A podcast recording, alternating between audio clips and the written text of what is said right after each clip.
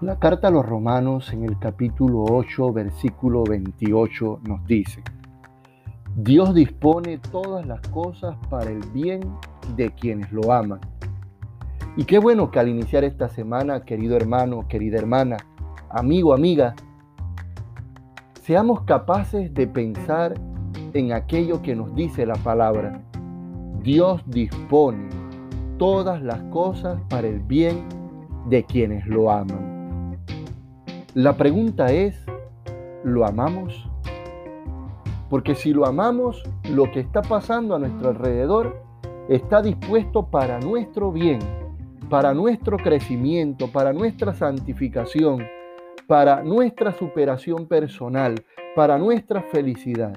Dios dispone todas las cosas para el bien de quienes lo aman.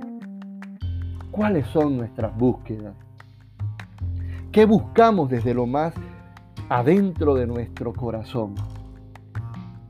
Si nos preguntan sobre nuestras búsquedas, ¿sabemos qué poner? ¿Acaso hay algo bueno en la vida por lo que no merezca la pena luchar? Qué bueno que nosotros iniciemos esta semana llenos de motivación, llenos de ánimo, llenos de elecciones positivas, llenos de decisiones correctas para que nuestra vida se vea llena también de la presencia de nuestro Dios. Ánimo que se puede. Soy Roderick Escobar.